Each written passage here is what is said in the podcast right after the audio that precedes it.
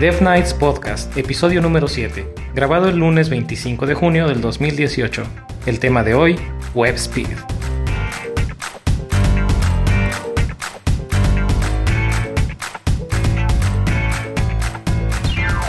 Hola a todos, yo soy Eric. Y yo soy Mike. Y esto es Dev Nights Podcast, un espacio para platicar de programación, tecnología y esta vez no vamos a hablar de los partidos del mundial, pero sí vamos a hablar de otras ñoñerías. Hola Mike, ¿cómo estás? muy bien, Eric, ¿cómo estás? También muy bien. Y hoy tenemos otro invitado de lujo. ¿Cómo estás, Jacro? Muy bien, chicos. Aquí, este, pues justamente a venir a hablar de ñerías. Exactamente, un ratito. Que no, no hace daño, creo. Espero. Como, debe ser. Exacto. ¿Qué cuentan? ¿Cómo han estado? ¿Cómo les fue esta semana? Pues todo bien. Este, el viernes fui a, o sea, me tomé un día libre de trabajo para ir a escalar a In Real Life, a una parte de Puebla que se llama Pericos. Está muy, muy cool. Este, es frente a un lago y así escalas y todo eso. Me gustó mucho. 10 de 10. Órale, ¿y eso dónde queda? Digo, ya sé que en Puebla, pero. En, en Valsequillo. Está como rumbo a African Safari, por ahí. Ajá. Eh, tomas una desviación. No, pues creo que es el mismo camino que para African, pero en un punto te sales en uno de terracería y estás ahí como unos 15 minutos. Luego todavía hay que caminar como otros 10 y llegas a un como barranco y ya bajamos en rapel y ya estábamos ahí para, para escalar. Estaba todo para nosotros, muy cool. se escucha bastante bien, ¿eh? sí, estuvo bien. A lo mejor y subo fotos, pero no sé, no sé, no sé. Sí, mínimo una, ¿no? Para que presumas. Una sí.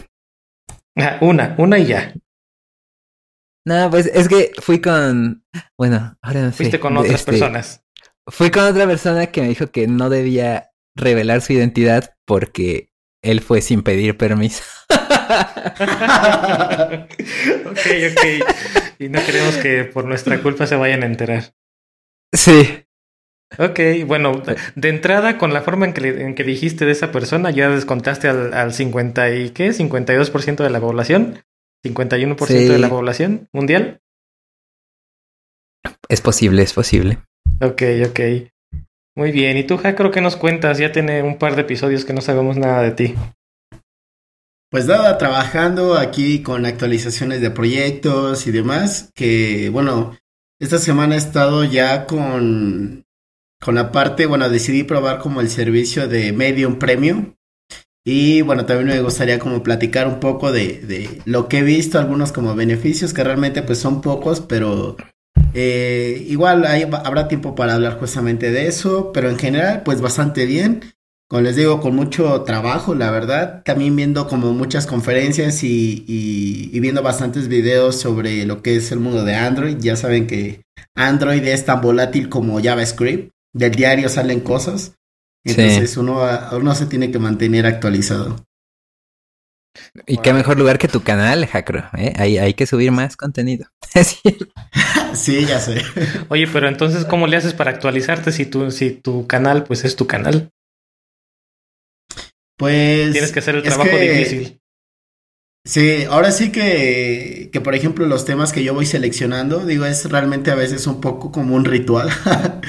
porque no es solo por subir, o sea, yo de querer pues agarro y subo como como temas como bastante como comunes, pero no es mi intención, mi intención ahorita es como ya generar contenido para personas que ya pocas palabras ya son un chingones en Android y quieren seguir aprendiendo. Entonces, mi idea mm. va más enfocada a eso, a, a como seguir enseñándole a personas que ya saben Generar ese contenido que es un poco ausente, bastante ausente en, en, Internet, el contenido para personas que ya saben. Sí, eso es cierto. Eh, iba a aprovechar para meter ahí el comercial. No es comercial, pero este, igual, este, hay un par de canales de, de YouTube que, que sigo, están en inglés. Y como dice Hackero, uno cumple esa perspectiva, se llama Fun Fun Function, en caso de que alguien este, lo quiera buscar muy bueno, son igual conceptos eh, casi de JavaScript y web, pero un poco más avanzados, ¿no? Como para alguien que ya trabaja haciendo cosas con JavaScript. Y hay otro canal más sencillo, igual en inglés, que se llama eh, DevTips, me parece. Y, ese es básico, ¿no? ¿Cómo hacer mi página desde cero? ¿Cómo hacer? Y en español tenemos el canal de Jimmy, que es HTML5 fácil. Entonces sería similar, pero, pero en español, narrado por el buen Jimmy. Habrá que invitarlo a un capítulo a, platicarnos de su experiencia con eso. Pero sí, lo tenemos que agregar a la lista de posibles invitados porque ya nos están juntando. Sí, Sí, no queremos hacer mucho spoiler, pero por ahí también ya tenemos pendiente una participación con otro podcast, también mexicano. Ya se estarán enterando en la semana probablemente. Así lo es. Oigan, pero a ustedes que generan contenido, yo, digo, yo ya no genero mucho contenido, sino es que prácticamente nada, pero recuerdo que cuando yo generaba contenido por ahí en un par de, de blogs y videos, me acuerdo que se hacía un poco de, de Inception, entonces mi comentario con Hackro era, o mi pregunta con Hackro era más bien, ¿te ha pasado que te haces Hackroception? En pocas palabras, que te acuerdas que sabías hacer algo, pero no te acuerdas y terminas viendo tu propio material de referencia. Ah, sí. Eso es bastante común y, no solo eh, es opinión como personal. He tenido la oportunidad de hablar con otros amigos que también se dedican a hacer videos en YouTube y demás. Y muchas veces es eso, ¿no? De que ah, literalmente creas el contenido y dejas de hacerlo, ¿no? Literalmente dejas de programar eso, pasas a otra cosa y pasa así mucho tiempo y es como de, ok, yo me acuerdo que sabía hacerlo, pero en este momento no lo recuerdo como tal. O a veces algo que me ha pasado es que, por ejemplo, a veces tengo algo como una duda muy, muy específica o poco compleja y ya saben, ¿no? Cuando no lo, puedes resolver, dices, bueno, voy a ver si por eh, Stack Overflow hay una pista o demás. Entonces, muchas de mis preguntas que yo he hecho en Stack Overflow, las yo mismo me las respondo porque la gente, bueno, yo encuentro la respuesta después, así como de que una, un día después o unas horas después encuentro la respuesta y para no olvidarme justamente de qué es lo que, cuál era el problema y cómo lo solucioné, me, me, pongo como respuesta ahí, ¿no? La, la, cierro y pongo, ah, miren, esta es la respuesta, ¿no? Por si alguien más lo busca. Pero sobre todo, por si yo en el futuro lo voy a buscar, ¿no?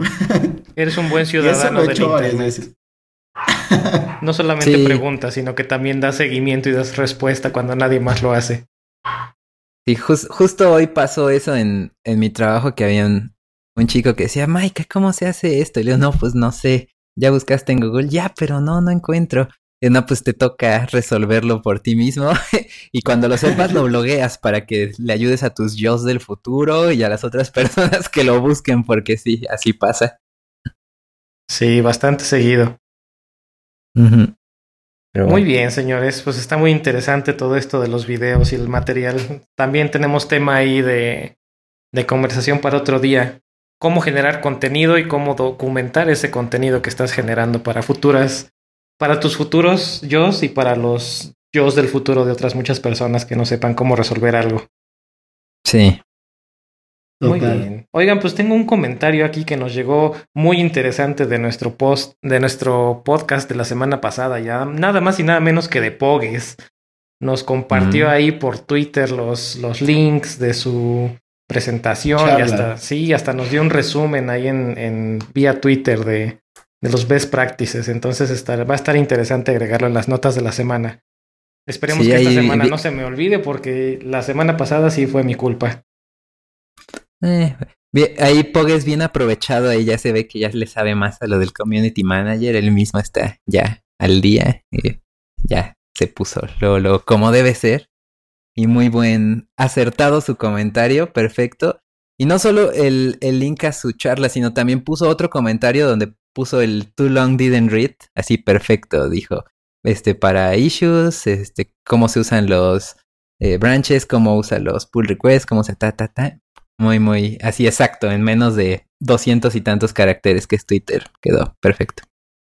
Igual quería mandar saludos de que me pidieron saludos, este, dos amigos del trabajo. Uno es este eh, Juan Dinela, creo que él no lo había saludado, y otro que se llama Alejandro, igual del trabajo, y un amigo, Alan, que está aprendiendo eh, programación, está en eso de aprender JavaScript, así, está entusiasta, ¿no? De todo esto, y anda escuchando el podcast, y bueno, dije, ah, escuché el podcast de flujos de trabajo y así. Te mándame saludos, Mike. Entonces, pues ya, mando saludos a Alan. claro. Toda la comunidad Un saludo también. Gracias por el, tiempo que dedican a escucharnos aquí a hablar de ñoñerías y de otras cosas. Uh. Y digo, tenemos pendiente averiguar o, buscar una forma de, de, poder dar más feedback porque, pues sí, a mí me llegan de repente algunos comentarios por Twitter, a Mike creo que también te llegan comentarios por Twitter, pero estaría padre. Tengo como que la, la cosquilla de probar un poquito Anchor, Anchor FM, no sé si lo han escuchado, pero como que no me termina de llamar el mover el podcast completo a, a, Anchor. No sé, igual y tengo mucho la idea de que las cosas gratis salen generalmente más caras. Este, y no tienen todavía planes de pago, pero no, no sé. Pero bueno, estaría padre por ahí si alguien tiene alguna idea eh, de, de, escuchar comentarios de los, de los suscriptores para, para escuchar solamente, para escuchar también sus voces, no solamente este, leer mensajes. Ah, ya te entendí. como si fueran llamadas al estudio. Estaría padre. De momento, pues creo que nos pueden mandar ahí un, un mensajín de voz por, por WhatsApp, quien tenga nuestros datos, o por Coders México, ahí que lo, que lo pasen, que se graben y nos lo manden. Sí. ¿Tú, Jacro, tienes alguna idea en tu canal? Sobre el tema como de Sí, feedback? ¿cómo, recibes feedback de tus, de tus miles y miles de suscriptores? ¿Puros comentarios en, en, YouTube?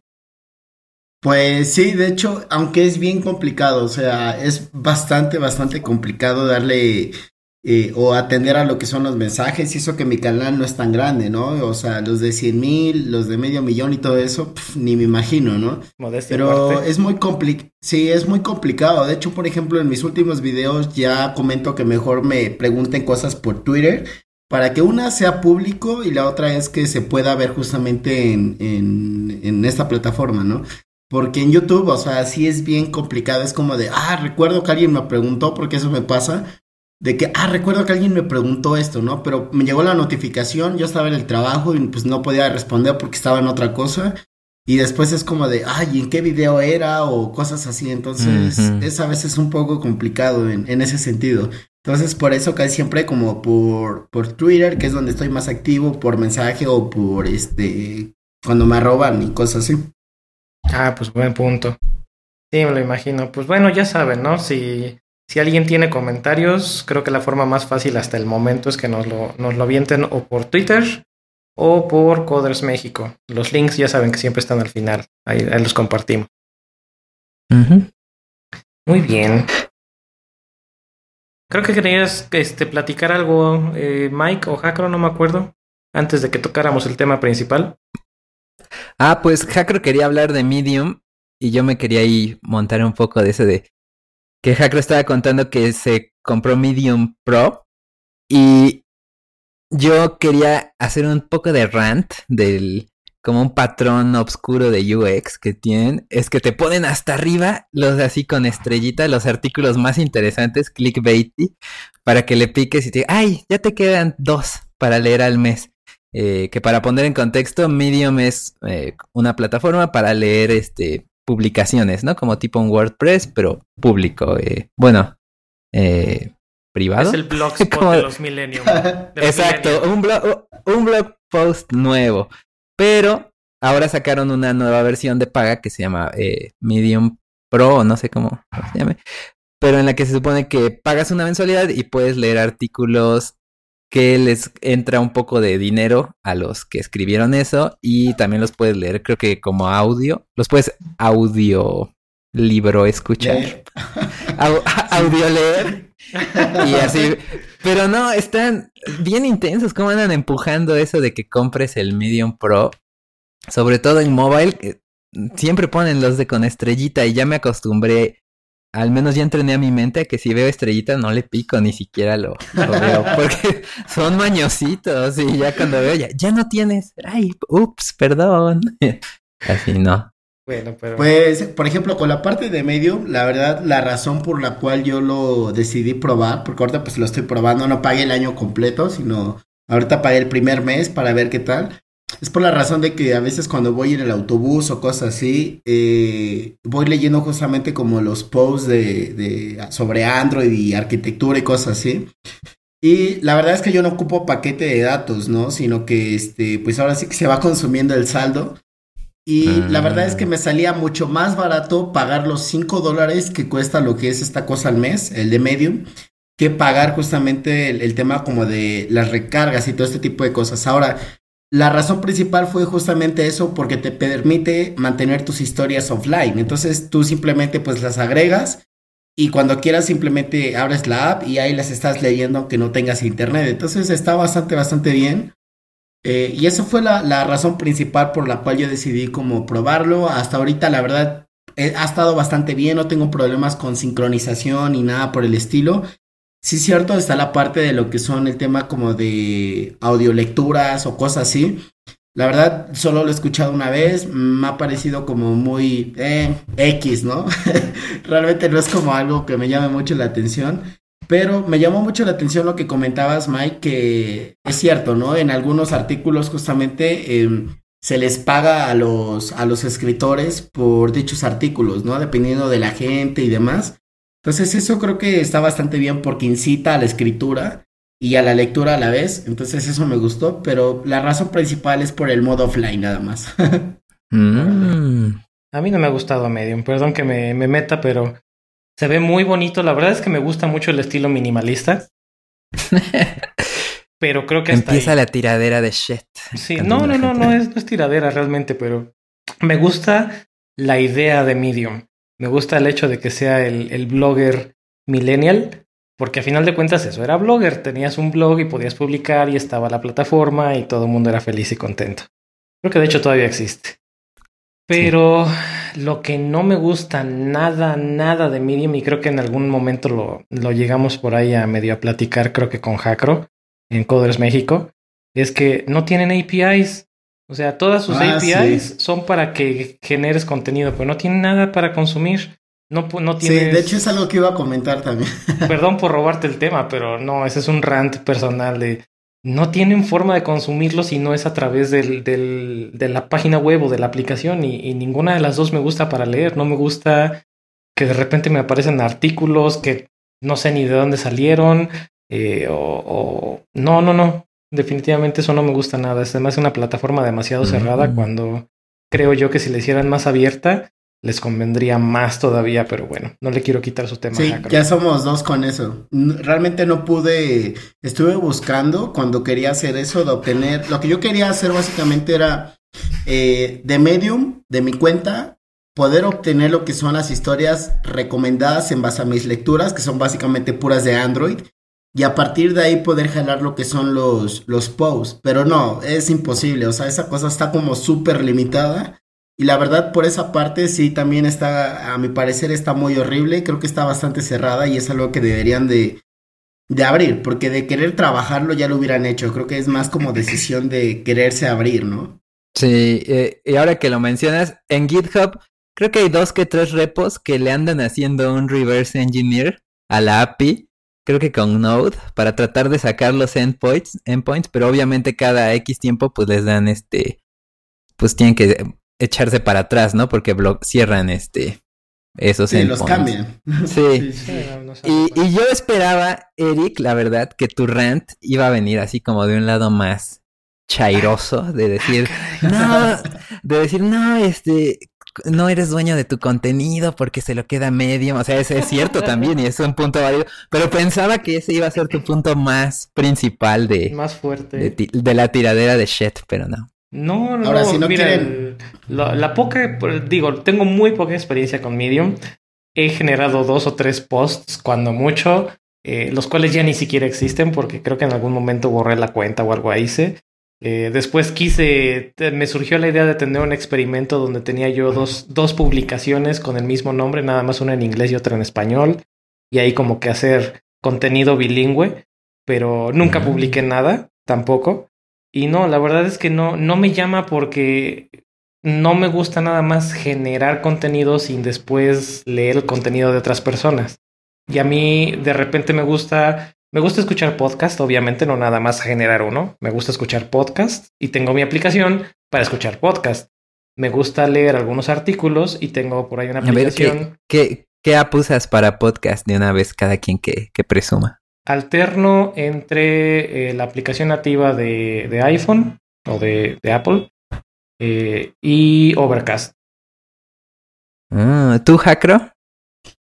Ah, a ver, dame un segundo, déjame ver mi celular, no me acuerdo cómo se llama la app. O si quieres, en lo que vas Eh. checando, yo digo la mía. La que yo uso eh, en Android y en Mac es la misma, se llama Pocket Cast. En Android es definitivamente la mejor, no, no tiene ni, ni comparativa. Lo que sí es que cuesta 9 dólares, entonces eso puede ser un punto de para algunos. Sobre todo ya a un amigo le me dijo, ¿qué, qué app usas, Lepas? Y dijo, ¿cómo? 9 dólares, no, no puede ser. Pero son 9 dólares nada más una vez en la vida y ya, no, no es de suscripción ni nada, está chido. Ah, está y- bueno. Tengo una Y opinión de- muy, interesante al respecto. Ok. Y de Mac, creo que la de Mac sí es gratis, pero en web también tienen y esa creo que vale 3 dólares y ya es de por vida. Está muy cool. Pero, Pues yo, por eh, ejemplo, ocupo la de podcast ah, Addict, Adictos al Podcast. Está bastante bien. La publicidad no es tan encimosa, nada más te aparece un banner chiquitillo abajo y ya. Y está bastante bueno, ¿eh? La verdad también me ha gustado mucho, es muy clara su UI. Y tiene como varias cosillas que creo que está muy enfocada a desarrolladores porque su menú es tremendo. tiene como muchas opciones. Pero pues para mí está perfecto eso. Genial. Qué bueno que hay diversidad y cada quien encuentra la app que le acomoda así. Me gusta eso. A mí de podcast, como les decía, Overcast es como que mi principal. Me gusta mucho cómo funciona. Es gratuita, pero tienes la opción de pagar, creo que son... No, la verdad es que no me acuerdo de la cantidad. Puedes pagar como una suscripción, estilo suscripción anual, que te da, un te da plus en la aplicación. Y el mismo creador de Overcast tiene una aplicación web, entonces todos tus podcasts se sincronizan eh, si estás en celular, pues abres la aplicación y los escuchas. Y si estás en, eh, si no tienes el celular o lo quieres escuchar en la compu, pues nada más abres el, el link y ahí están todos tus podcasts sincronizados. Algo que está muy padre de esta aplicación es que tienen eh, dos cosas principalmente. Una, automáticamente le da como que un- una ecualización para mejorar la voz. Entonces se escuchan, de entrada ya se escuchan mejor. Y la otra es que puedes eh, definir veloci- como que una velocidad automática. Entonces, esta aplicación solita corta espacios de silencio muy largos, los acorta, y puedes también definir velocidades variables de- de- por podcast. Entonces, no sé si quieres escucharlo a 1.25 de la velocidad normal, puedes escuchar a 1.25 o a 1.5 o a 1. punto lo que sea. Mm, eh, pues todo eso sí hace el Pocket Cast. Estoy, sigo esperando. Y bueno, y es obviamente nada más para iPhone. O bueno, para Ah. Sí, sí, esa no existe sí, para no. Android. Y Creo que la de Pocket Cast sí es multiplataforma, creo. No sé, no, nunca lo he probado.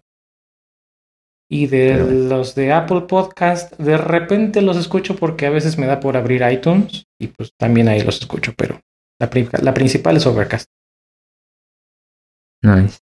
Ah, bueno, pero decía, el, entonces no, no me gusta que Medium no te, no te facilite consumir el contenido. O sea, me gusta, si quiero leer el contenido que hay en algunos blogs o en algunas publicaciones, como le llaman en Medium, de, enfocadas a programación, la verdad es que hay muy buen contenido, pero no tienes forma de consumir ese contenido si no es a través de su página web o de la aplicación en el celular. Y a mí no. Sí, eso no, sí. No, no, no. Eso me, me hace shock ahí. Sí, eso también yo he tenido un problema ahorita que tengo lo que es un, un backend que, bueno, un servicio que anda corriendo y que lee como de diferentes fuentes información de Android. Me gustaría poder eh, automatizarlo de Medium, pero no se puede, o sea, literalmente a través de su API no se puede. Y, y eso sí es un poco frustrante porque sí hay buen contenido, pero están muy cerrados. Creo que eso es lo que te obligan, sí, o sea, es como si te dijeran, ¿sabes qué? Si quieres estar conmigo, usa mi app, aunque se vea, digo, está bastante bien la app, pero hay otras apps en las cuales creo que se podría ver mejor, ¿no? Eh, el tema de, de cómo te muestran información o el de ajustes o demás. Pero bueno, ya ahora sí que, que la plataforma está, ahorita tiene como esas reglas, igual más adelante ya se abren, no sé. Pero por ahora creo que es lo malo de medio. Es más, que lo hicieran Sí. por suscripción. Tranquilamente les pago sus dos, sus tres, sus cinco dólares mensuales. Es más, hasta les se le podría pagar un año por adelantado con tal de tener esa facilidad. Híjole. Yo, yo estaría más que perros. feliz. No, yo estaría más que feliz por tener esa opción de poder consumirlo con un feed, con un RSS. O sea, nada más por eso les definitivamente pagaría la suscripción. He tenido la suscripción que comentan ustedes. La he visto, pero la verdad es que volvemos a lo mismo. Es tan cerrada la plataforma que no me ayuda a consumir contenido. Y no me gusta. Ahora, hay una plataforma que les puede ayudar, a lo mejor la conocen, es algo que yo también ando leyendo como del diario, ya saben, como para estar la lectura de la mañana y cosas así. La de dev.to, no sé Ah, si la sí. Sí, Esa es sí. buenísima. ¿Cuál? Y entra, entra en el tema que vamos a hablar. Dev.to, Dev así to? de dev, dev developer.to. Ajá, dev2. Y entrando en el tema, eh, su app es Progressive Web App. Digo, su página es Progressive Web App. Entonces se instala y ah, funciona. Es- como una app, funciona padrísimo. Muy bien. Para andar Bueno, pues vean esa página, está bastante buena. ¿eh? Sí, sí. Muy bien. Oye, Hackroy, también me estabas platicando que por ahí andabas haciendo unas, eh, o querías hacer unas reestructuraciones de unos proyectos que tenías. ¿Tiene algo que ver con. Medium? Eh, sí, bueno, una de ellas sí, que, que, bueno, ahorita está, pero pues la neta no está chida la app, o sea, solo tiene como el core y nada más le puse una UI, pero yo soy malísimo para eso de la UI. Mm. Pero me gustaría justamente como reconstruirlo y hacerlo con, con este de tema de, de componentes de arquitectura de Google. Y pues la aplicación tiene como filosofía, o sí, le puse como filosofía, como una app creada por un desarrollador para un desarrollador. Entonces, era como curioso que yo, eh, eh, o sea, del diario me meto justamente a Reddit, a Medium y, y a plataformas como Dev2 y no, o sea, me pongo a leer y así, ¿no?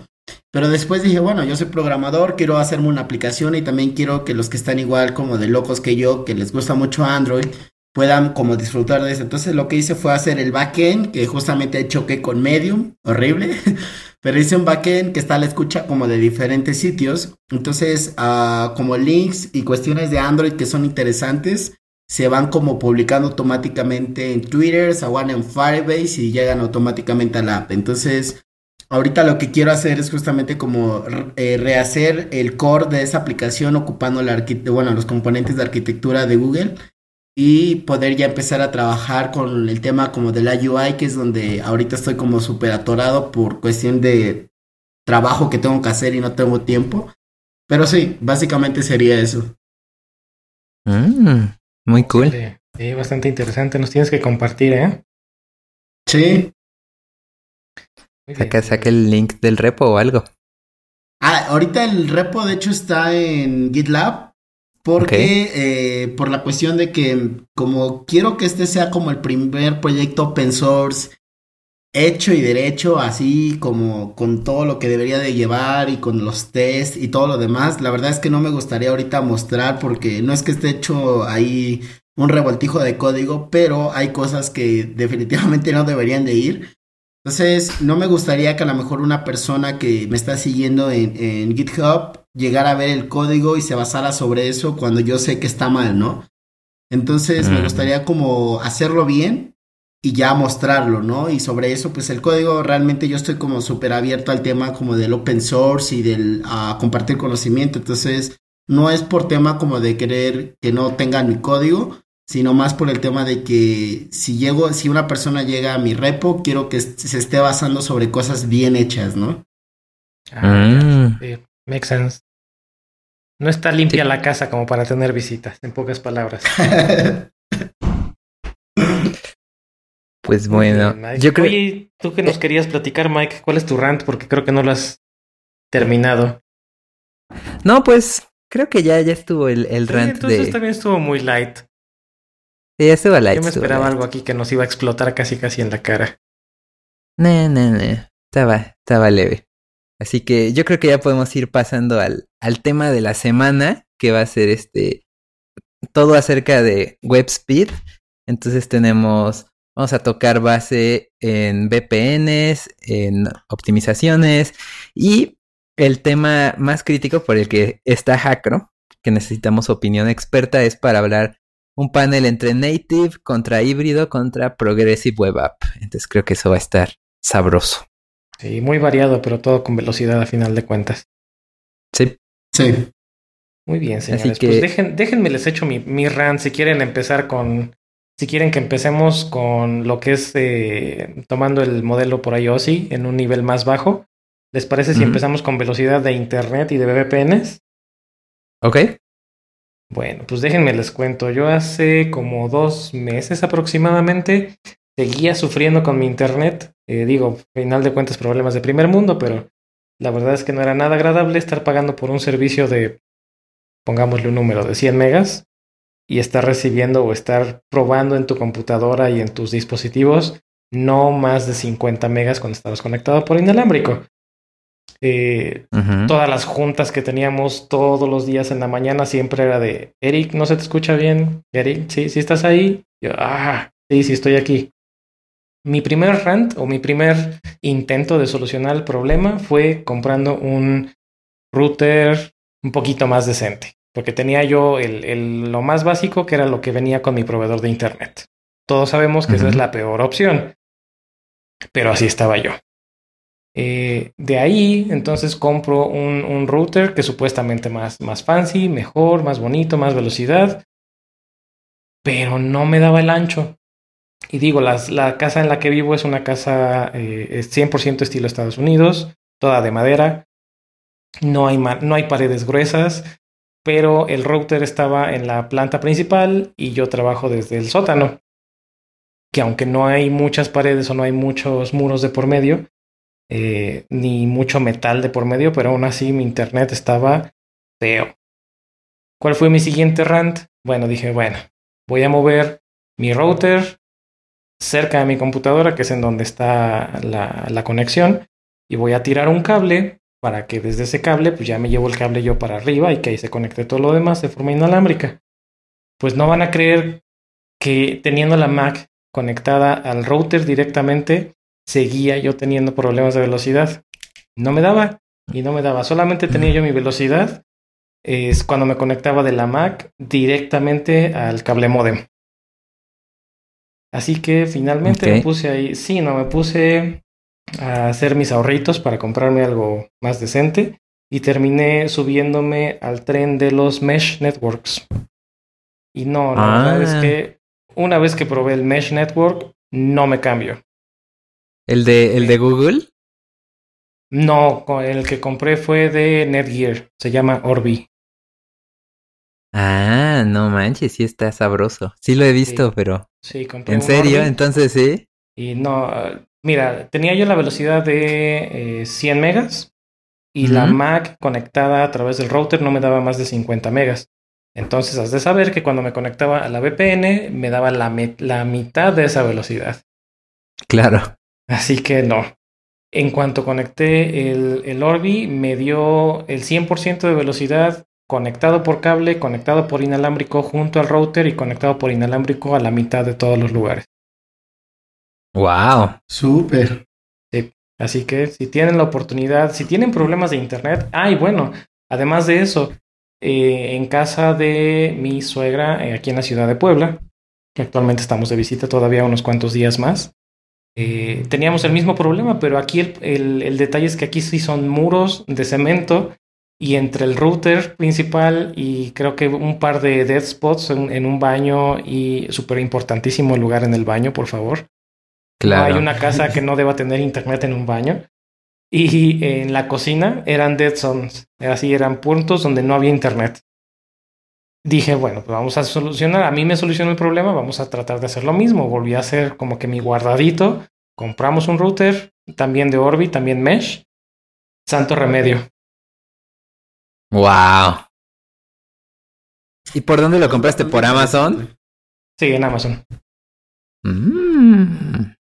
Creo, creo que este, este mensaje va muy enfocado a los hoteles. Por favor, implementen eso porque a veces es un lío, ¿no? De que estás en una habitación y funciona y te pasas a la otra y así como si no existiera el internet ahí. Entonces, es algo que yo he sufrido mucho en hoteles, la verdad.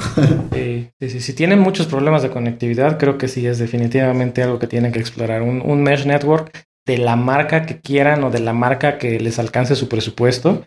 Pero aunque uno pensaría que es lo mismo que tener un router con uno o dos repetidores, no, definitivamente no es lo mismo. En este caso, en esta marca, eh, tienen el router y los satélites tienen un, canal dedicado para comunicación entre ellos. No están este, utilizando la misma señal que utilizan para proveer de Internet a los dispositivos. Entonces tienen su conexión dedicada y la mayoría de los, creo que la mayoría de los mesh funcionan así. Tienen una conexión dedicada entre todos los nodos, bueno, entre todos los satélites y la base, y de ahí dan la conexión al, a los dispositivos.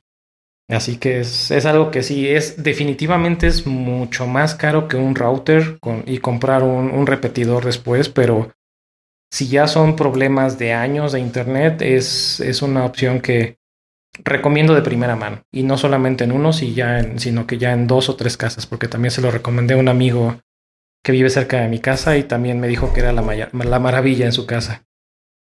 Holy shit, estoy babeando, ya lo estoy viendo. Ah, parece ser para el otro mes. Sí. Es, un inversión. Ah. Digo, a final de cuentas no es una inversión, porque es, es un electrónico, se deprecia igual que un coche, claro. es que igual o peor que un coche. Por aquí lo estás comprando y ya, ya perdiste dinero. Pero yo lo veo como una inversión de dolores de cabeza de estar reiniciando el router o de por qué no se ve, por qué se murió mi conexión, por qué si estoy pagando un internet de 100 megas, de 50 megas o tal vez incluso de 20 megas, ¿por qué no me está dando la velocidad que me debería de dar? Entonces, la marca que sea, no estamos afiliados, o por lo menos yo no estoy afiliado con ninguna marca, pero es una opción bastante seria a considerar para, para wireless. Oye, y ahora que veo, está más barato este el Orbi que el de Google, porque yo ya había, estaba viendo el de Google, pero sí se pasaba bastante de mi presupuesto, y este de Orbi creo que está razonable. Pero pues hay ya después. Sí, ya después platico nada más contigo para que me orientes más.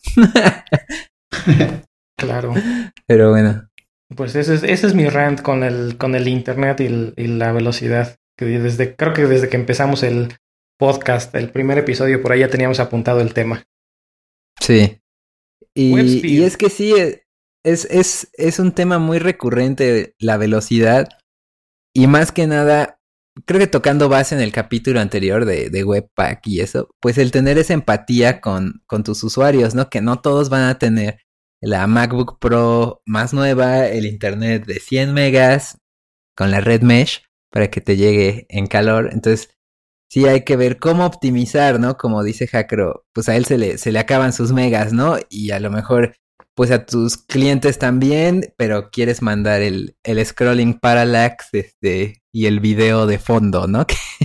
o ese tipo de cosas que, que no están aportando nada, pero, pero se ven bonitas, ¿no? Y como te, te, puedes acabar ahí en un ratito los datos de tus clientes y, y te odian, ¿no? O se tarda 10 minutos la página en cargar.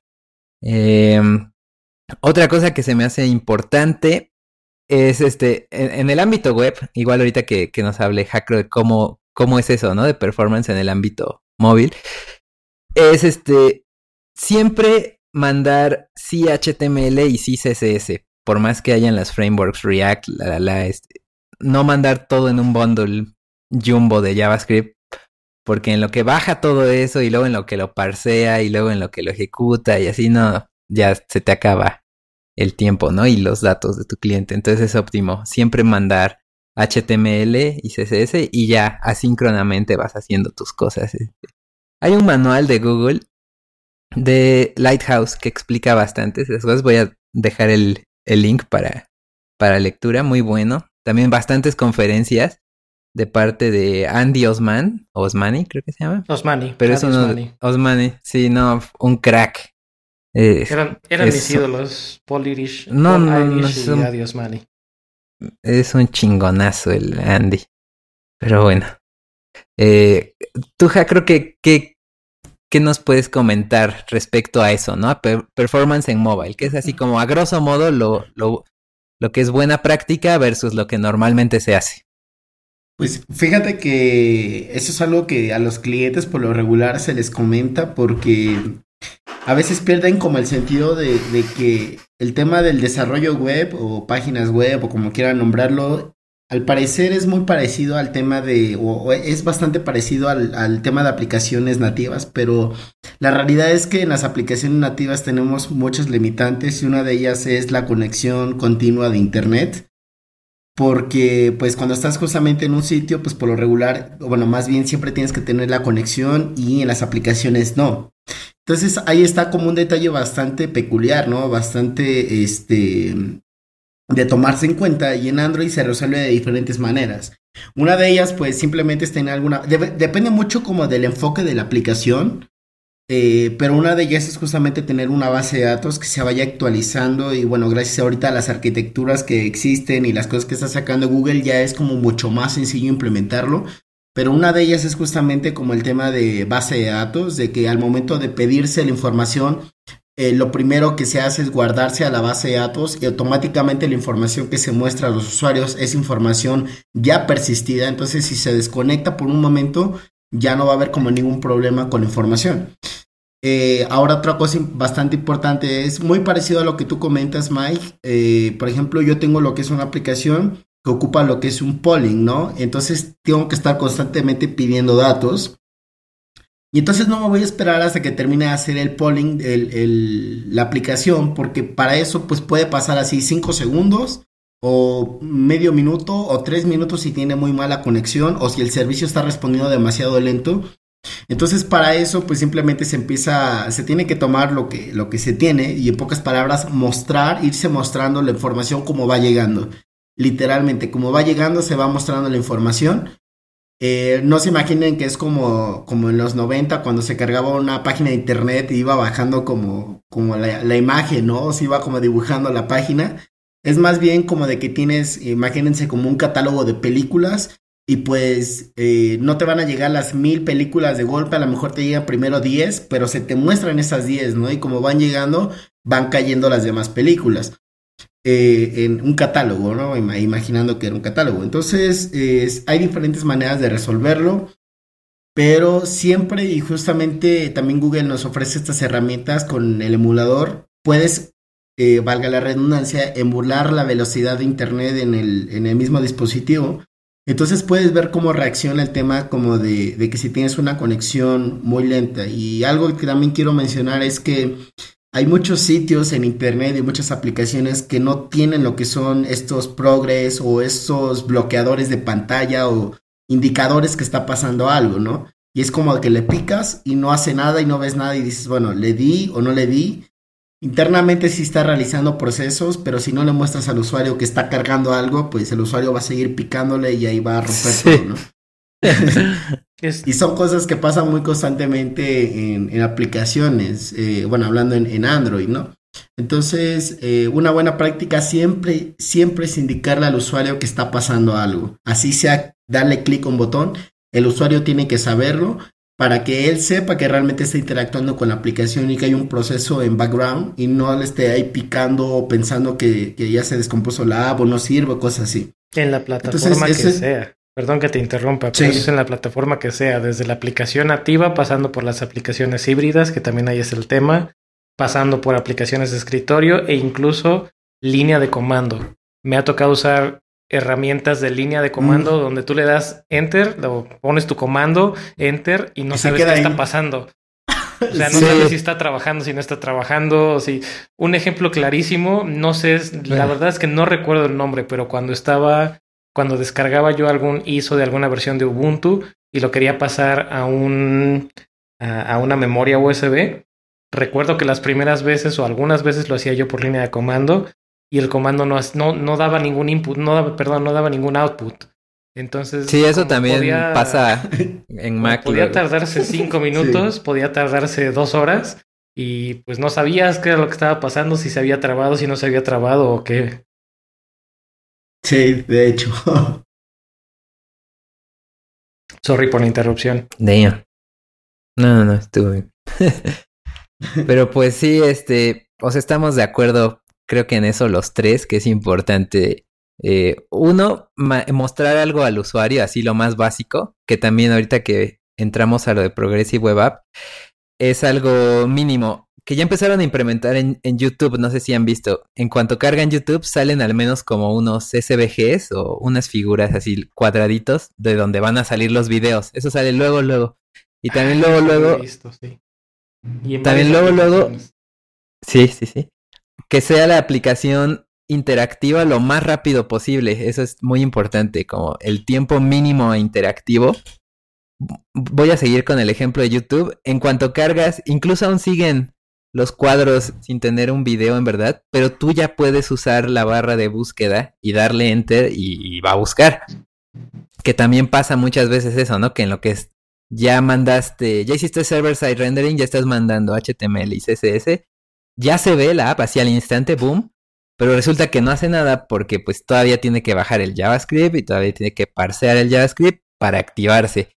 Y en ese inter, pues un usuario puede picar cosas, escribir algo, darle enter y que no pase eso es motivo de frustración también, ¿no? Entonces buscar de la manera mínima, la manera mínima interactiva, ¿no? Que en el caso de YouTube, de Amazon, así casi siempre es la barra de búsqueda, esa funciona, pero lo primerito, y chequenle así en 3G como sea, es lo primerito que, que va a servir. Uh, y ya. Perdón. No, sí, creo que tienes bastante razón en eso, eh, pero creo que aquí el común en todos los dolores de cabeza siempre va a ser el usuario. ah, totalmente. Y, y el Cuba. ah, sí, pero a la vez son los que nos ayudan justamente a sacar como estas nuevas cosas, ¿no? Estos nuevos retos. Entonces está bastante bien, pero hay usuarios que a veces sí, sí me sorprenden, ¿no? De cómo diablos logró hacer eso, ¿no? o cosas así, pero bueno, por eso van surgiendo soluciones como estas, ¿no? Yo por eso no eh, había control de calidad. Había un GIF en Twitter que era, aquí está, agua usuario. Era un dibujo de los padrinos mágicos. Aquí tienes agua usuario. y en vez de tomar el, el agua empieza a, a, darle besos al vaso a ver si así la succiona. se la pone en la cabeza y se le cae. Y sí, y, y, y sí, Sí. Sí, la verdad es que sí. Recuerdo que en un trabajo anterior eh, era el, la pelea clásica de entre los devs y el, en este caso era una persona de QA. Pero sí, eh, incluso le, le, hacíamos burla porque hasta su, la información que ponía muy completa, yo no estoy diciendo que no la pusiera completa, pero sus, sus tests o sus, sus issues eran el día de hoy, cuando abrí la ventana, mientras me estaba rascando la cabeza, vi que pasó una paloma, le di clic al botón y se rompió. sí, eh, es que había unos casos en los que decías, es que cómo se te ocurre hacer eso, sigues el flujo, por decir, en un, eh, en un wizard o en un paso a paso. Paso 1, llenas formulario. Paso 2, das clic al botón. Y bueno, perdón, das clic al botón. Paso 2, pues no se les ocurría ir paso 1, 2, 3, 2, 1, 2, 3, 2, cambiar, 3, 2, 1, cambiar, quitar, poner, 2, volver a cambiar. Decías, ¿qué usuario va a hacer eso? Pero aún así, son, son casos reales que puede llegar a ser el, el, el edge case de que salga un usuario que se le ocurrió hacer eso y pues ya valió. Totalmente. No, pues sí, a ver, oigan, platíquenme un poquito porque tiene que ver completamente, pero estoy, soy un ignorante del mundo Android. Platíquenme qué son las Instant Web Apps, no, perdón, las Instant Apps, me parece. Ah, bueno, quizá creo que Hackro sería el, el ideal. Yo solo lo he vivido como usuario, no como dev. O a ver, antes de que nos pues platique Hackro, a ver, platícanos tú, Mike, cómo lo has vivido como usuario, porque yo no. Ok. Bueno, pues la manera en la que esas funcionan es como un híbrido entre una Progressive Web App y una app. Y voy a poner el ejemplo, un link de Vimeo, ¿no? Que Vimeo es una plataforma de video como YouTube, pero más, más artística, digamos, ¿no? Entonces me ha pasado que tengo un link de Vimeo, lo abro en mi Android y me sale prueba eh, eh, o, como dicen, está empezando a reproducirse con Vimeo Instant. Entonces es como una app que se pone ahí directo, ves el video y ya que acabas la cierras. O te pregunta, ¿quieres ya instalar la app completa? Ya le picas y se termina de bajar. Eh, entonces así como usuario está cool, ¿no? Te da como que una UI más bonita, nativa. Y pero es opcional, ¿no? Lo bajas y ya que acabaste, borra ese, ese pedacito, ¿no? Como ese componentito. Ahora mejor que nos cuente Hackro. Te brincas el hecho de que te manden del link al App Store y después a bajar y luego que se te olvide lo que estabas haciendo. Exacto. Sí, en la parte, por ejemplo, de, de las aplicaciones instantáneas, eh, pues fue una solución que sacó Google, no, si, no sé si estoy mal, pero fue en el antepasado Google I.O. o anterior.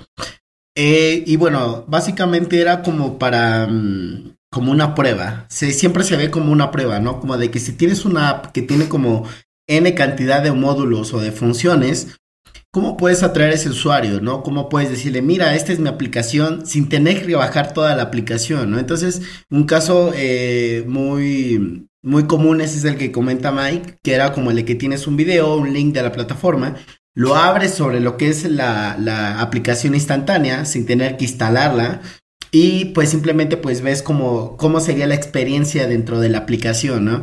Entonces, eh, está bastante bien aunque no aplique en todas las aplicaciones, eso sí hay que comentarlo, ¿no? O sea, una Instant App es justamente una versión como light de la versión completa, ¿no? De la aplicación completa.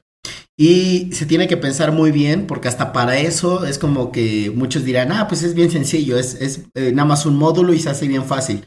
Sí, se hace fácil, pero el problema es escoger ese módulo o escoger esa UI que no sea como tan engorrosa, que atrapa al usuario desde el primer momento y que justamente lo atrae hacia el producto final o completo, ¿no? Entonces sí es como todo un, proceso completo y complejo el poder como hacer esas aplicaciones instantáneas y nuevamente no aplica para todas las apps. Hay aplicaciones que, que no les tomarías como mucho sentido si nada más te muestran un pedazo de la aplicación, ¿no?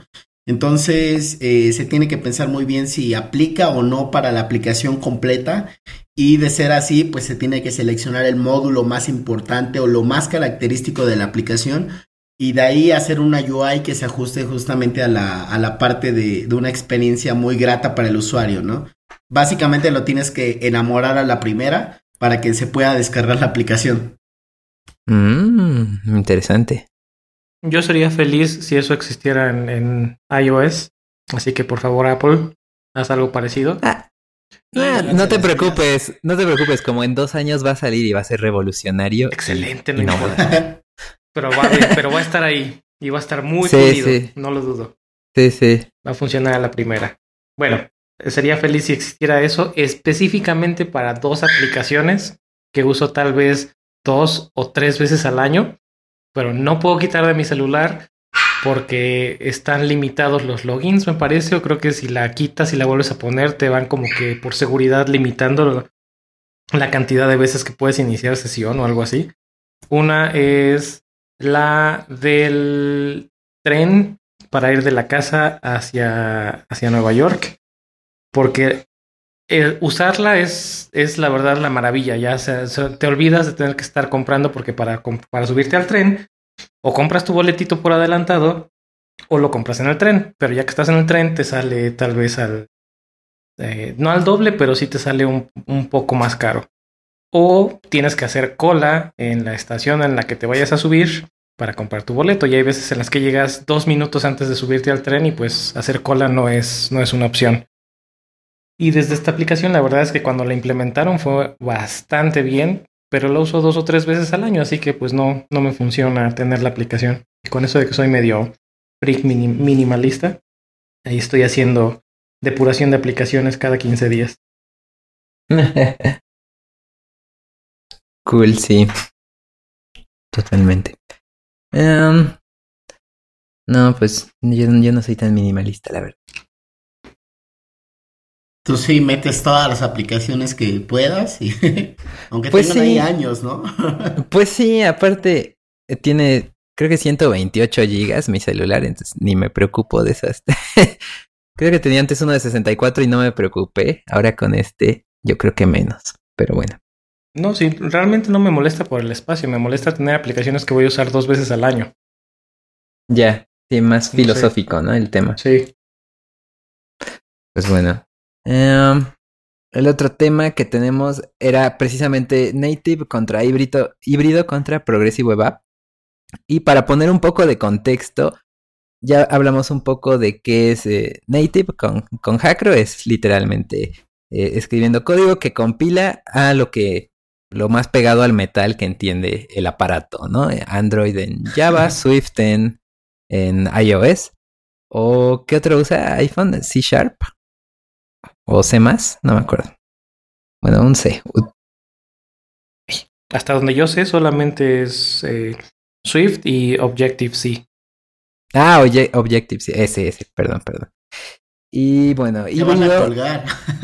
sí, no, no, no, pues que me van a colgar, dice Hacker. Puede ser. Ah, eh, híbrido sería en un caso tipo Ionic, Córdoba, que es desarrollas con tecnología web, tu app se empaqueta y se le dan una serie de APIs o para hablar este con los complementos nativos, ¿no? Cámara, eh, detector de huellas, ¿no? Que sería eh, Ionic. En el caso de React hay Expo y React Native, más o menos. No, no todo, pero una gran mayoría es como hibridón, no tan native native. Y hay una tercera opción relativamente nueva, que son las Progressive Web Apps, que es igual, sería como otro intento de Google, así como hizo las Instant Apps. Yo creo que este fue otro, así de chicle y pega, a ver cuál gana Instant Apps o Progressive Web Apps. Que es igual, la idea es no tener que pasar por una App Store para tener este, darle contenido a tus usuarios, ¿no? Entonces, ¿cómo funcionan? mientras en tu head, en, tu elemento head de la página tengas un manifest.json ahí bien llenado, hay unas recomendaciones de Google de cómo se llena. Tu app ya es una Progressive Web App, ¿no? Así de fácil, en un inicio. Y tú dependiendo de eso puedes darle eh, notificaciones offline, eh, accesos a algunos módulos nativos, ¿no? Como puede ser cámara, creo que igual este detector de huella, así cosas sencillas, pero puedes crear experiencias bastante cool, bastante cool con las Progressive Web Apps, como les comentaba hace rato, la, página de dep.to es esta, es una Progressive Web App y te da un look and feel bastante bueno, eh, pantalla completa como si fuera una app nativa, es rápida, funciona offline, entonces eso está bastante cool de ese lado. Y pues bueno, ese es para poner un contexto de cómo están las Progressive Web Apps. Ah, ¿y por qué son importantes? Llevan en Android, creo que como dice Hackro, como dos o tres versiones de Android, pero en esta nueva versión de iOS 12 que viene, ya van a estar implementadas en Safari. Entonces, ahora sí, eh, los ojos del mundo se voltean a las Progressive Web Apps, ¿no? Porque es una manera de poder llegar a tus usuarios sin tener que pasar por el filtro de las app, de las App Stores, sobre todo en Apple, ¿no? Que no todas las aprueban y si sí aprueban les tienes que dar un 30% a Apple, que es muchísimo porcentaje.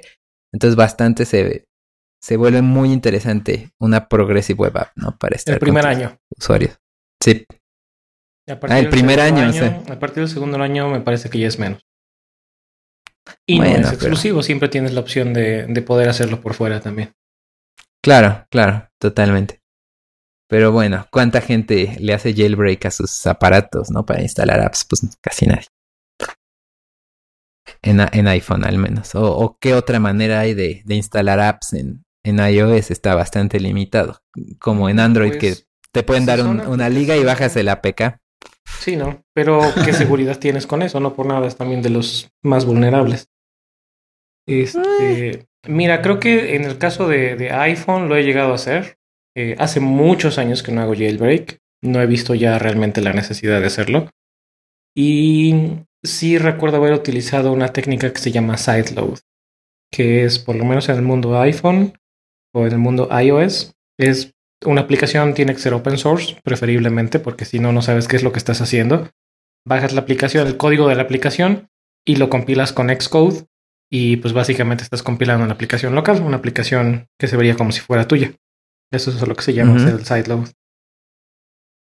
Claro. Oye, pero entonces Progressive Web App, aunque tienes el manifest y se ve como nativa, no es una aplicación nativa. No, no, no. Es realmente es, lo, la experiencia más similar.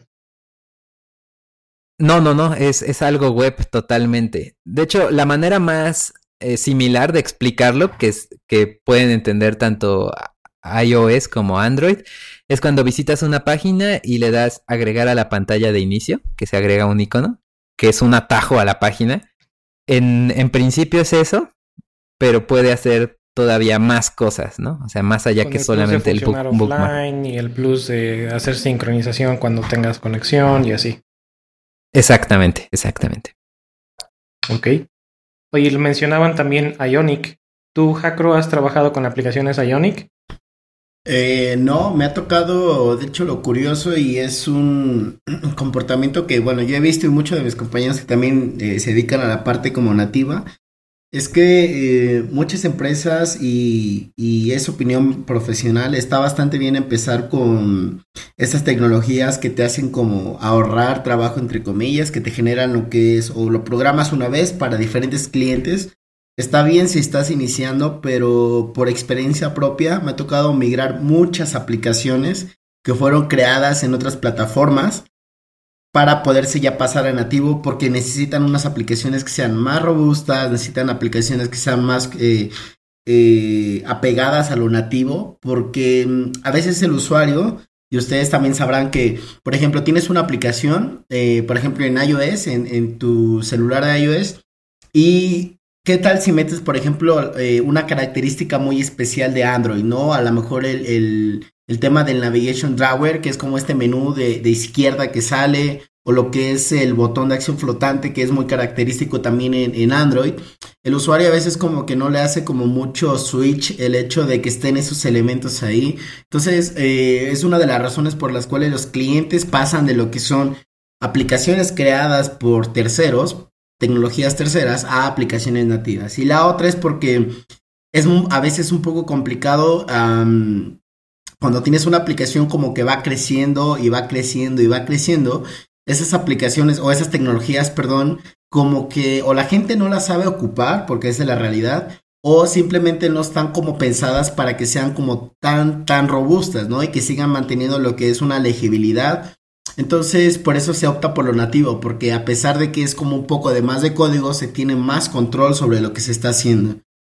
Pero bueno, eh, nuevamente, o sea, la tecnología puede ser muy buena, pero si el desarrollador o los desarrolladores no saben ocuparla, también es como de que pues va a salir mal el producto, ¿no? Y, al final de cuentas, eh, a mí me gusta mucho lo nativo porque lo hago, porque me gustan mucho las aplicaciones que están hechas con esto y porque definitivamente tengo más control sobre las apps, ¿no? O sea, es como que yo hago una aplicación con, con Kotlin o con Java, pero lo estoy haciendo nativo y estoy desarrollando y si quiero crear nuevos elementos, si quiero implementar algo nuevo, no tengo problemas tanto con librerías, con versiones de, de, una con otra y cosas por el estilo, no tengo que esperarme a que la tecnología tercera se actualice hacia lo nativo, sino que simplemente pues yo estoy desarrollando, implemento lo más nuevo si quiero y si no pues simplemente me quedo con lo que tengo.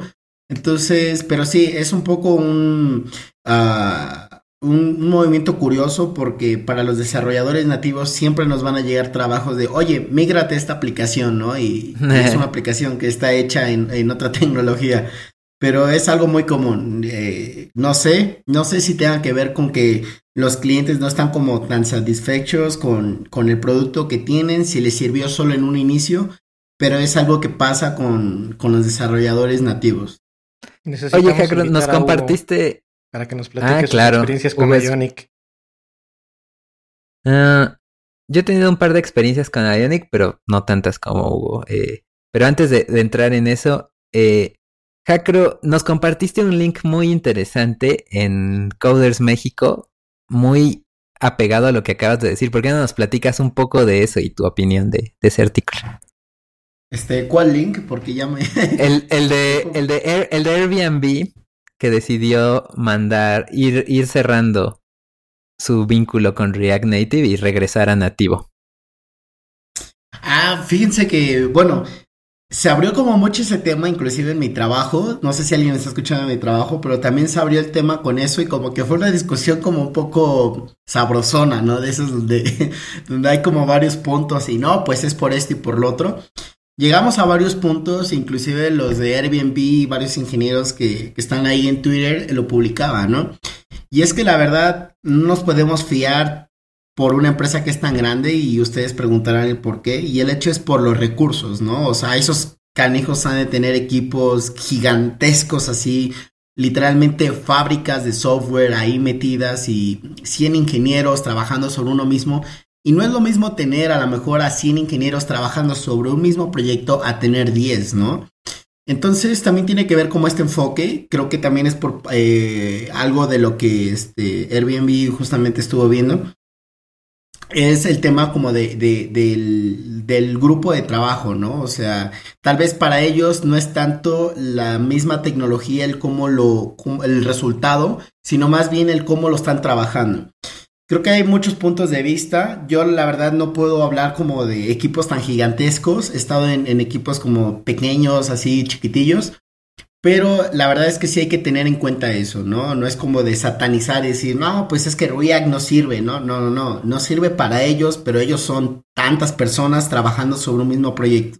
No, no lo tomes como simplemente de que la tecnología no sirve. Entonces, creo que eso es algo que sí hay que tenerlo en mente, porque si lo ves con una mentalidad como de, no, pues no sirve porque lo dijo Facebook, porque lo dijo Google, pues está mal. Siempre hay que tener como ese punto crítico eh, de decir, ah, ok, pero ¿por qué? Y cuáles son como el entorno de esta empresa para poder eh, eh, justamente declinar de lo que es React y pasarse a lo nativo. En lo personal, como les comentaba, es como si fuera una máquina gigantesca en donde, bueno, si tú lo haces con una tecnología como híbrida o de terceros, es como si nada más tuvieras un panel súper sencillo con tres botones y una palanca y con eso haces todo. Pero qué tal cuando te piden hacer cosas más complejas, ¿no? Es como de, ok, eso está chévere, este control súper sencillo, pero ¿saben qué? Aquí necesitamos a personas que se metan a mover los engranes, que se metan a hacer soldaduras dentro de la máquina y que conozcan literalmente todas las entrañas de este monstruo, ¿no? Entonces creo que también va por ahí el tema. Eh, pero bueno, es algo, yo siempre he defendido como el tema de nativo y no por fanboy, sino por el tema como de que siento más control sobre el código, sobre el producto. Pero bueno, es algo, es opinión personal, no sé qué tal, qué, opinen ustedes. Creo que lo pues, que comentas... Ni Perdón, Mike. Dale, dale. pues yo tampoco desarrollo mucho ni en nativo ni en React, pero el, el, creo que tu comentario es muy acertado, incluso hasta para el mismo equipo. Lo que tal vez en una solución no les funcionó React, en la siguiente solución que hagan va a ser su primera opción porque ya conocen los puntos fuertes, los puntos débiles y saben que saben, van a saber sacarle provecho a lo que a lo que ellos conocen. Entonces, decir que React no sirve por X o Y o porque a una empresa no le, no le funcionó, definitivamente es algo muy, muy puntual porque a esa misma empresa, a ese mismo equipo, tal vez a ese mismo desarrollador, en ese caso no le funcionó, pero en el que va a ser mañana le va a funcionar y tal vez lo va a escoger. Eso sí. Totalmente. Sí, es lo, que les decía, no satanizar como a la tecnología, porque realmente no es que sea mala, simplemente es que su necesidad de ellos no se ajusta con la solución que daría y ya, nada más. Pero pues hay que tener en cuenta todas las variables del entorno de ellos, ¿no? Entonces, React es muy bueno, es bastante chévere. Eh, yo he visto como aplicaciones hechas con eso y me ha sorprendido bastante pero este sí es bueno como tener en cuenta cómo se mueve el sector de las grandes empresas, pero no guiarse con ello, ¿no? No decir, ah, lo que digan ellos es lo que se debe de hacer. No. Sí, totalmente, porque como dices, ellos son empresas con prácticamente recursos ilimitados, ¿no? Para intentar y hacer y... Sí. Sí, así que es diferente. Ah, había algo muy interesante del artículo de Airbnb que pusiste se me hizo muy curioso que decía Airbnb. Nosotros quisimos usar React Native para unificar nuestra base de código y que en vez de hacer Objective-C, Swift, eh, Android, digo Java, nada más hacer todo en JavaScript y estaba tan verde el ecosistema de React Native que terminaron haciendo bastantes eh, pues puentes para comunicarse entre todos y en vez de pasar de dos a solo un lenguaje, terminaron pasando de dos a tres, ¿no? Manteniendo Objective, manteniendo Java y manteniendo JavaScript, ¿no? Entonces, ese fue algo que se me hizo curioso eh, y que pasa, ¿no?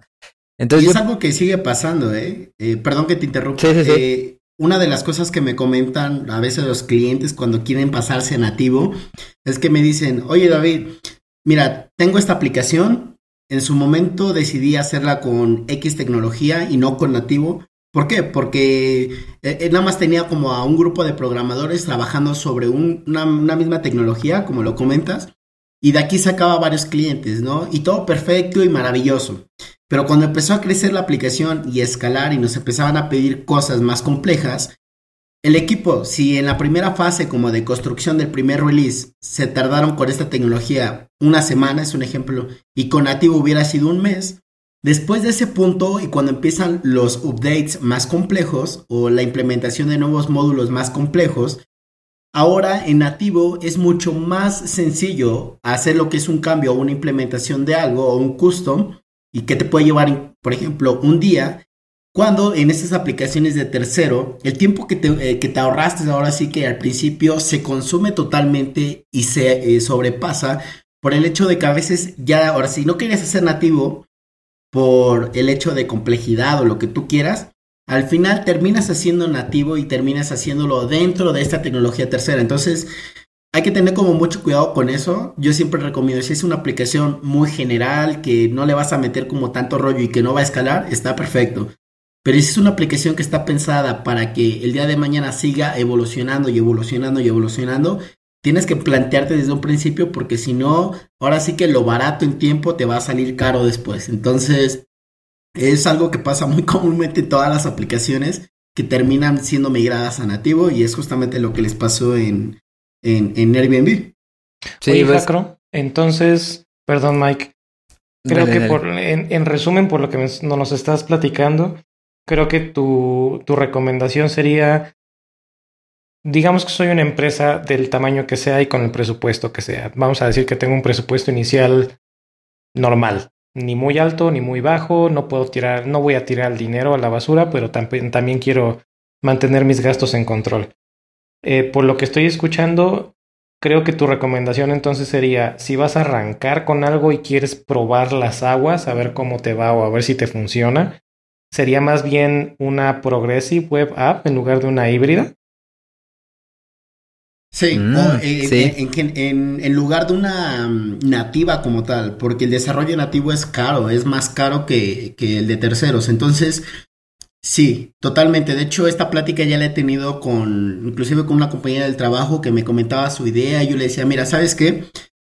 Primero que nada, si quieres hacer una aplicación completa y lo que tú quieras en nativo, te va a salir bien caro, ¿no? Y seguramente no, no, muchos no tienen lo que es ese recurso, ¿no? Porque a lo mejor es una idea, una idea propia, ¿no? Eh, o una idea de un amigo que queremos ver cómo sale y cosas así, ¿no? Entonces, a veces no es como muy conveniente. Pero exactamente, si quieres probar el mercado y decir, ¿sabes qué? Me quiero arriesgar con 100 dólares, es un ejemplo, ¿no?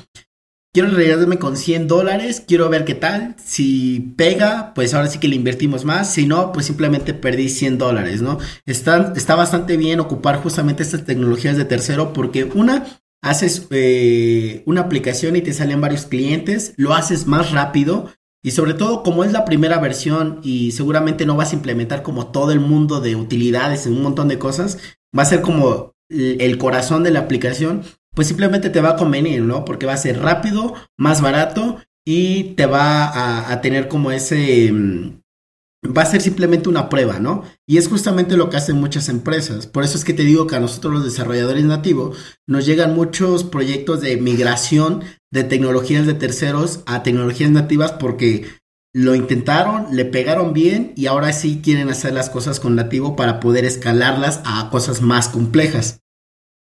Y con una Progressive Web App, como lo estoy viendo y por lo que han platicado tú y Mike, pues tienes la flexibilidad de que no te estás amarrando ni con un framework, por lo menos no un framework híbrido, ni te estás amarrando tampoco con una plataforma, porque también está mucho el, ok, vámonos nativos, pero ¿a quién? ¿Android? ¿iPhone? ¿Windows? En cambio, con una Progressive o con una aplicación web, este, optimizada para móviles, pues tienes ya ese, incluso hasta la forma de obtener esas estadísticas, ¿no? De ver, a ver, yo, nosotros pensábamos que la mayoría de nuestros usuarios iban a estar en Android, pero oh, sorpresa, resulta que están en iPhone. O al revés, pensábamos que nuestro, nuestro mercado iba a ser iPhone, pero resulta con que son Androids de gama media o Androids de gama alta. Totalmente. Y ahora sí ya le metes a nativo para eso, ¿no? Claro. Exactamente. Aparte, ¿saben qué? También depende, como en todo el software, ustedes están de acuerdo, siempre la solución depende totalmente de la necesidad. Totalmente. No hay una tecnología mágica que te diga, este implementalo acá y te va a funcionar todo y va a ser maravilloso. No, porque cada necesidad es diferente. Entonces, eh, hay cuestiones como, por ejemplo, si es una aplicación donde vas a hacer compras, pues seguramente te conviene mucho esta parte, pero de, estas aplicaciones este, progresivas. Pero si es una aplicación no sé, una aplicación que está muy enfocada al modo offline, pues definitivamente como que lo nativo te, puede llamar mucho la atención. Aparte, por ejemplo, en el, en el tema como de las aplicaciones y entornos, eh, yo lo veo actualmente, hay mucho más instalaciones en Android que en iOS y eso es en muchas aplicaciones. Pero hay más compras o más pagos, por así decirlo, en aplicaciones de iOS que en aplicaciones de Android. Entonces está como muy curioso esto. Eh, el hecho de que este, aunque Android tenga más, pues la gente de iOS pues aporta más dinero. Entonces inclusive hay que pensarse en eso, hay que pensar si conviene, son como muchos factores por ahí, pero está bastante bien que esté como esta solución y si alguien por ahí está escuchando y tiene la idea de implementar o tiene una idea que quiera hacerle y demás, siempre acércate a los desarrolladores, acércate a ellos, pregúntales, de ahora sí que su opinión. En este podcast se te están dando algunas, pero siempre acércate a lo que son los desarrolladores. ¿Por qué? Bueno, porque se te va a decir justamente como lo bueno, lo malo y de ahí tú ya tomas tu decisión. Porque si inviertes a lo loco y decir, ¿sabes qué? Voy a arriesgar todo y voy a meter manativo y tu aplicación era muy buena, pero era enfocada justamente a usuarios de iOS y la metiste para Android, ya te jodiste, ¿no? Entonces, sí, o sea, que es como un poco extraño todo esto, hay muchas variables como jugando para poder encontrar una solución, pero definitivamente las aplicaciones progresivas, las aplicaciones nativas tienen lo suyo, ¿no? Cada una de ellas. Totalmente. Excelentes comentarios por parte de Hackro. Y siempre muy acertado tener a Hackro de invitado. hay que tener cuidado porque en una de esas nos tumba el podcast, ¿eh? Sí, eh, sí, ya. No, pues es que hay, hay, bastantes, bastantes cosas que mencionar por la parte de Android. Por ejemplo, yo actualmente estoy escribiendo para el Medium, para la parte de mi empresa, este, porque voy a generar contenido. Algo que es relacionado a la Play Store, que inclusive podemos hablar en, en algún momento en otro podcast sobre las tiendas que el comportamiento que tienen los usuarios, ¿no? A veces tienes una buena aplicación, pero porque el usuario no entiende cómo debe de funcionar o no conoce las reglas de negocio bien o no están marcadas bien, pues empiezan a tacharlas como malas y, aunque el producto es bueno, pues si no se sabe cómo comunicar ese producto, va a fracasar, ¿no? O tiende a ir en picada. Entonces, bueno, hay como todo un, movimiento ahí un poco raro con las aplicaciones. Pero regresando al tema y no desviándome más, este, yo no estoy como en, contra de las aplicaciones híbridas o las aplicaciones progresivas, creo que son bastante buenas, pero no, para todo no es nativo y no para todo son ah, aplicaciones progresivas, ¿no? Definitivamente. Totalmente. Dev Nights Podcast se graba todos los lunes a las 8 de la noche, hora del centro de México. Pueden ser parte del show enviando sus comentarios a nuestra cuenta de Twitter, arroba DevNightsMX, o por correo electrónico a podcast.devnights.mx. No se olviden de suscribirse en iTunes, Google Play o con su cliente RSS favorito, eh, yendo a nuestra página podcast.devnights.mx. Hackro es arroba David en Twitter, Mike es arroba Sheldandi en Twitter y yo, E. Ruiz de Chávez, también en Twitter.